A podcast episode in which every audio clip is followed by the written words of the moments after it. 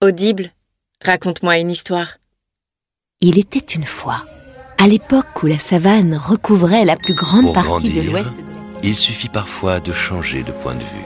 Notre manière Il de marcha voir les dans la forêt sans s'arrêter, ressassant dans sa tête les derniers mots. Des murmures lui parvinrent, indistincts. Une minute s'écoula sans un bruit. Soudain, elle entendit une respiration derrière elle. Téléchargez l'appli Audible. Votre premier livre audio est offert.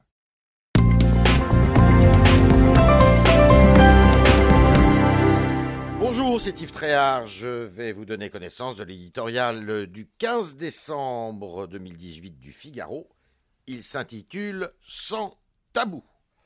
Au théâtre, l'acte 5 marque la fin de la pièce. Les Gilets jaunes seraient bien inspirés de respecter cette règle qui ménage la fatigue des spectateurs et acteurs. Cet automne français, avec son cortège de violence et ses effets désastreux sur l'économie, n'a que trop duré. Après les mesures financières alignées pour les salariés et les retraités, il est temps de renouer le fil du dialogue. Pourquoi ne pas participer à la concertation nationale proposée par Emmanuel Macron?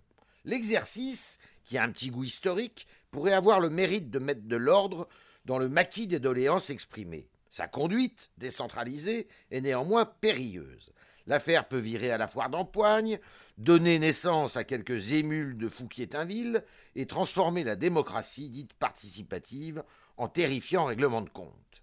En lançant l'idée, le chef de l'État a répondu à une demande des Gilets jaunes. Mais au-delà, qu'a-t-il en tête? Le débat sur l'identité nationale ouvert par Nicolas Sarkozy en 2009 a montré que sans objectif clair, pareille expérience ne sert à rien, sauf à électriser les foules. Si Emmanuel Macron se saisit de l'occasion pour justifier le report des, réformes inscrites à l'agenda de 2019, retraite, assurance chômage, eh bien le procès en immobilisme et en enfumage qu'a connu son prédécesseur lui sera fait. Attention aussi à ne pas écarter les sujets tabous. Déjà, celui de l'immigration se voit marginalisé sous la pression de quelques chaisières de la bien-pensance, dont le patron de la CFDT. Grave erreur Comme si la révolte des ronds-points avec ses nombreux drapeaux tricolores brandis n'était pas également celle d'une France enracinée, attachée à ses traditions et à sa culture. Celle de gens qui en ont assez de cotiser et de payer des impôts pour les autres. Et puisqu'elle réclame plus de justice et d'égalité, ne faut-il pas enfin se, pencher sur les droits acquis de la fonction publique? Vaste programme, sans doute, mais s'il était engagé, le mouvement des Gilets jaunes n'aurait pas été tout à fait inutile.